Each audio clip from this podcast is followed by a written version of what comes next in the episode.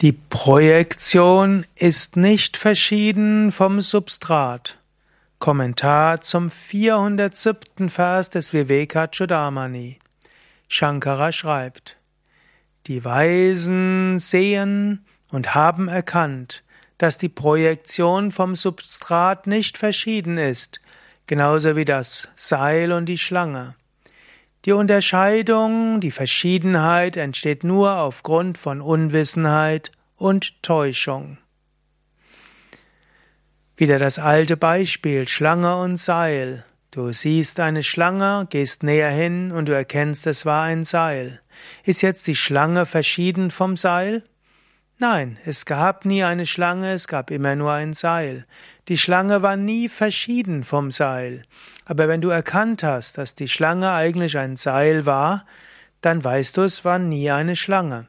Aber die Schlange war nie separat vom Seil. In diesem Sinne, in den höchsten Bewusstseinszuständen erfährst du Brahman.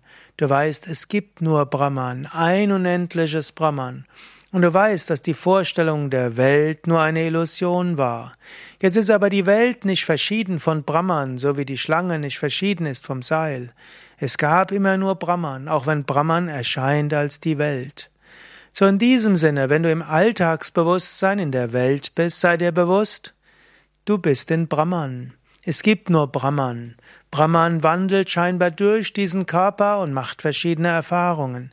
Aber der Körper ist Brahman, die Welt ist Brahman, überall ist Brahman. Handle aus dieser Einheit, denke aus dieser Einheit, mache dir immer wieder diese Einheit bewusst.